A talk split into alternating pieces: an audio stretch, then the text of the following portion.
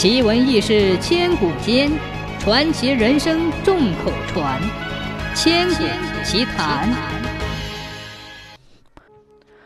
从前，端州有兄弟两人靠打鱼为生。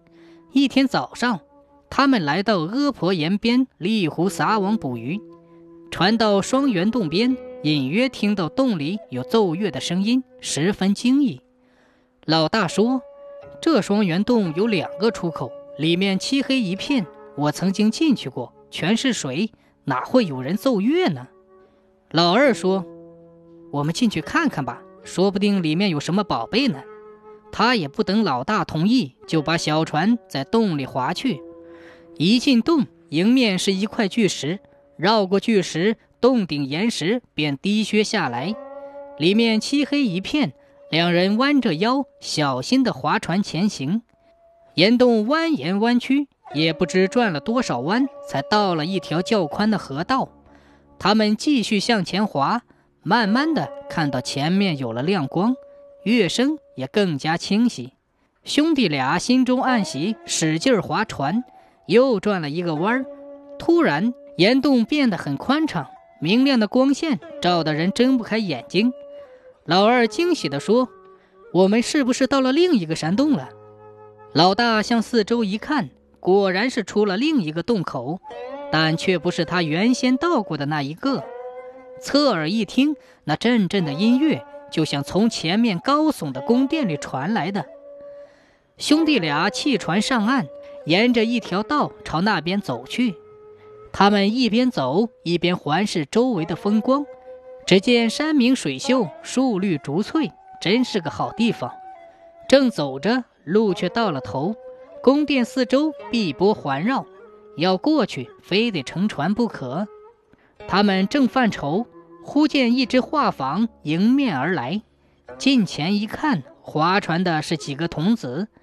到了岸边，有个童子说道：“请两位上船吧。”他们上了船，童子便奋力朝宫殿划去，不一会儿便靠了岸。这时，有个白衣童子说道：“两位打鱼师傅，快上来吧，王母娘娘有请呢。”兄弟俩听了，傻了眼儿，非常吃惊，心想：“难道这是到了神仙世界？”那童子催道：“王母娘娘等着呢，快上来吧。”兄弟俩便跟着童子，沿着长长的画廊向宫殿走去。到了大殿。只见上座一位老妇人，还有几位银须漂浮的仙翁及年轻的仙人，他们正在饮酒作乐。有一班乐师演奏着悠扬悦耳的音乐。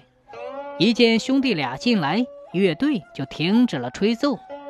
那位老妇人站起来说：“有劳两位打鱼师傅前来。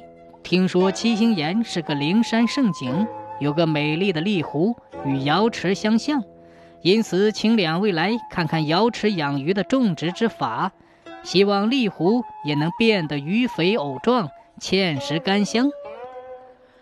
兄弟俩猜想着她就是王母娘娘，急忙施礼答谢。这时，有一老者来到他们面前，请他们随他到瑶池去看看。到了瑶池边，一眼望去，果真与丽湖差不多。但水中几斤重的肥鱼游转不停，水面上尽是繁茂的河莲和芡实。他们乘了一条船，缓缓行去。那老者一边指点，一边讲解。忽见有几个童子，不知从哪里捕来一兜鱼苗，只有头发丝儿那么大小，像孑孓一般，倒进瑶池里，顷刻间就长成了几斤重的鳙鱼。鲤鱼和鲩鱼，兄弟俩看呆了。那老者说到漳河江去捞这鱼苗，放养在立湖里，也会变成这么大的鱼。兄弟俩一听，便记在心里。兄弟俩边听边看，正入神时，光线便暗下来，突然间什么也看不见了，耳边也听不到半点声音。兄弟俩乘着小船逆水漂回，不一会儿。便出了双元洞。后来，兄弟俩按老者说的方法，到桑河江捞来鱼苗，放养在丽湖里。又在湖中种植莲藕和芡实，果然使丽湖变得鱼肥藕壮，芡实甘香，成了人间的瑶池。以后兄弟俩的子孙繁衍，慢慢的形成了一个村落，就叫瑶村。村子大了，又分为上瑶和下瑶。这里出产的莲藕、芡实别有风味儿，成为了远近闻名的佳品。至于双元洞，再也没有找到那个出口了。